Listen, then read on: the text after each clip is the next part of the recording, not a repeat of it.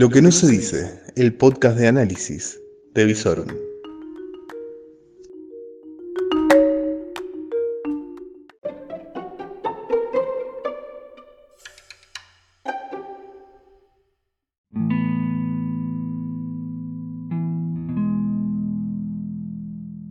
Reflexiones de una noche agitada, lo que necesitas saber al final de la jornada.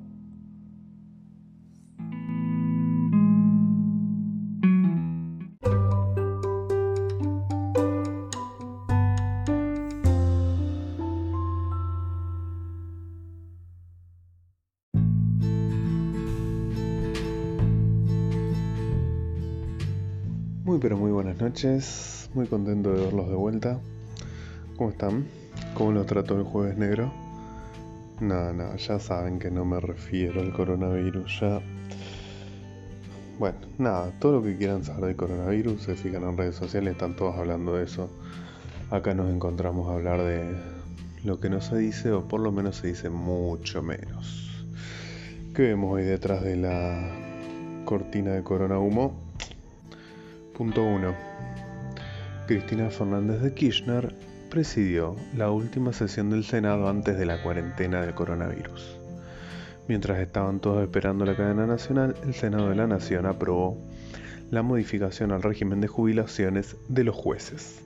Por lo tanto, en una movida muy pero muy rápida, el kirchnerismo se cargó a toda la corpo judicial que lo único que quiere es proteger sus pequeños intereses, se van a ir todos corriendo a pedir su jubilación y quedarán miles de puestos, bueno, no, perdón, cientos de puestos judiciales por cubrir, lo cual genera gran placer a esta administración.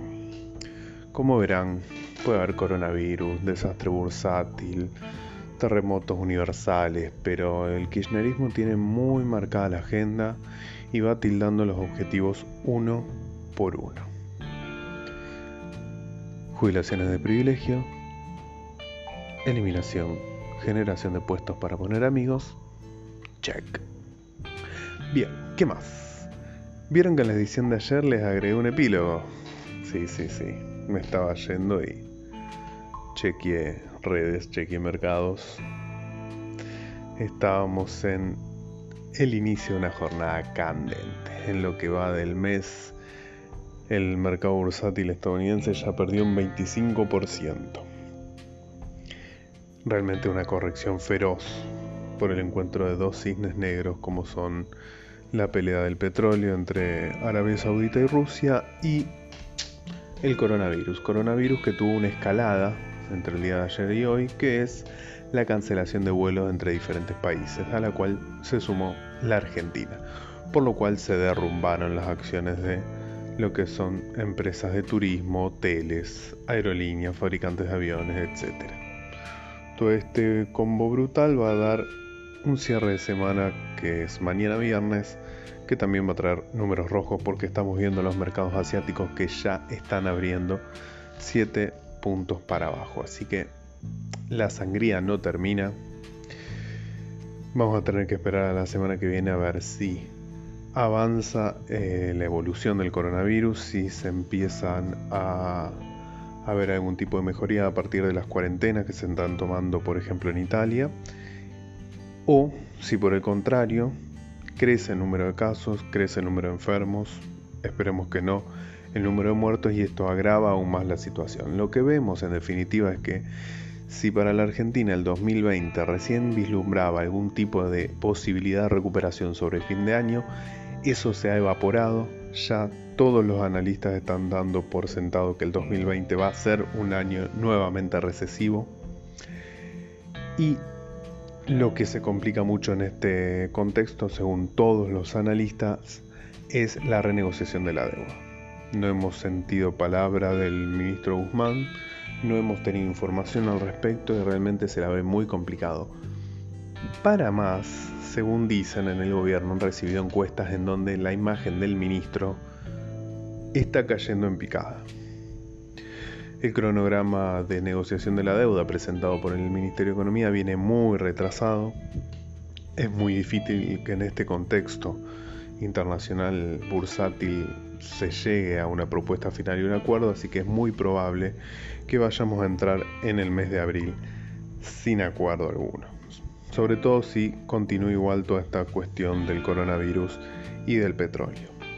Imagínense que el ministro tiene que ir a renegociar, a renegociar la deuda pidiendo quita y pidiendo plazo con una economía que está en recesión hace, con sus idas y vueltas, más de 10 años, con una de sus joyas perdidas y hundidas en esta crisis del petróleo, como es Vaca Muerta, y con el campo en pie de guerra, una guerra sutil por ahora, con baja intensidad que esperemos se pueda revertir, pero que claramente entre la cuestión impositiva y la cuestión climática vamos a tener una baja en la producción para lo que va a ser la próxima cosecha.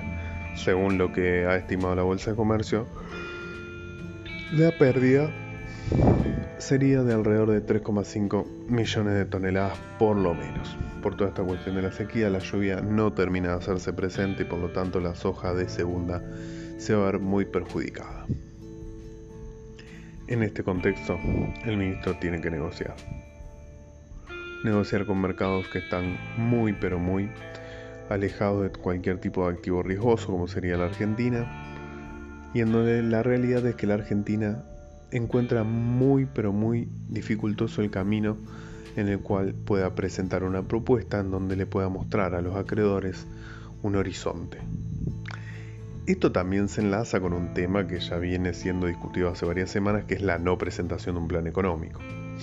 No se sabe aún si el ministro va a presentárselos a los acreedores finalmente o no y si se lo va a presentar finalmente al Fondo Monetario Internacional. Realmente es una cuestión que se va a tener que definir en las próximas semanas. La economía viene en un piloto automático desde inicio de año. Un barco cuyo capitán no toma muchas decisiones. El mar se puso bravo y la realidad que empieza a entrar agua por todos lados. El único dato positivo, entre comillas, que ha recibido el gobierno ha sido la inflación que se dio a conocer en el día de hoy, que está por debajo del 2%, con alimentos por arriba en el 3,7% como siempre, que sabemos, lo venimos diciendo, en realidad no es que esté bajando la inflación, sino que estamos guardando parte de la inflación en el congelador, congelando tarifas, congelando naftas y congelando varios precios regulados más.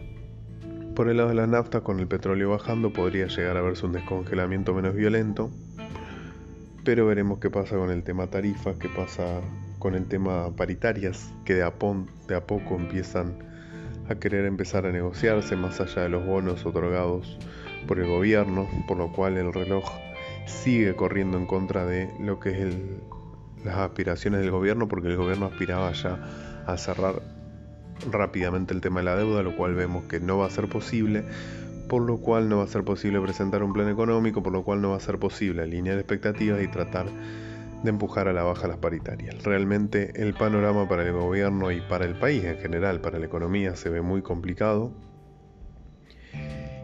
Y por el momento, en el corto plazo, lo poco que se va a poder hacer es tratar de seguir viendo cómo se negocia el tema este de la deuda, si se presenta una propuesta en marzo o se estira hacia abril, ver cuánto va a durar la cuestión del coronavirus y ver si la cuestión Arabia Saudita-Rusia continúa beligerante, empujando los precios del petróleo hacia abajo, o si se estabiliza en algún momento y ver en definitiva cuál va a ser el precio de equilibrio que se establezca luego de esta disputa.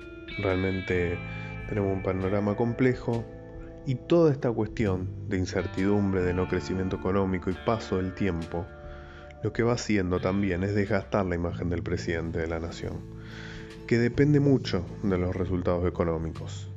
Y vemos a su oposición interna alineándose, pero en contra de él. Poco a poco y silenciosamente cumpliendo su agenda particular, y viendo cómo el presidente no logra entregar los objetivos que necesitaba entregar. A su vez, y como una nota al pie, Ya pasaron más de 10 días del discurso del presidente y el, el proyecto sobre aborto no ha aparecido. Claramente, bueno, en este contexto de crisis sanitaria por el coronavirus se ha retrasado, veremos si se va a presentar o no la semana que viene, si el contexto da para que se presente y si empieza a ser tratado por las cámaras o no. Por lo pronto, según se pudo saber a última hora, el Senado tomaría un receso entre una y dos semanas, así que muy probablemente la cuestión del aborto quede pospuesta por lo menos hasta el mes de abril. Por ahora creo que ese es el panorama. Ah, epílogo final. Ley de necesidad. ¿Se acuerdan que les dije ayer que en esta partida de póker entre dos mentirosos. Estaba el gobernador Perotti empezando a doblarle el brazo al ex gobernador Lifshitz con respecto a la ley de necesidad. Bueno, hay varias señales que dan a entender que más temprano que tarde la ley de necesidad estaría encontrando su camino en la legislatura. Seguramente la semana que viene vamos a tener novedades en ese sentido y es muy probable que se logre una suerte de acuerdo y el gobernador se salga con la suya. La necesidad tiene cara de hereje y el que sonríe va a ser Omar Perotti. Hasta mañana.